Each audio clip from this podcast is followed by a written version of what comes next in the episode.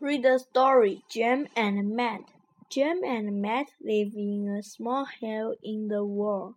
Jem does some exercise every day. He's strong and healthy. Matt never does any exercise.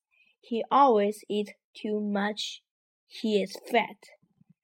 Matt eats all day and all night. Soon he becomes very fat.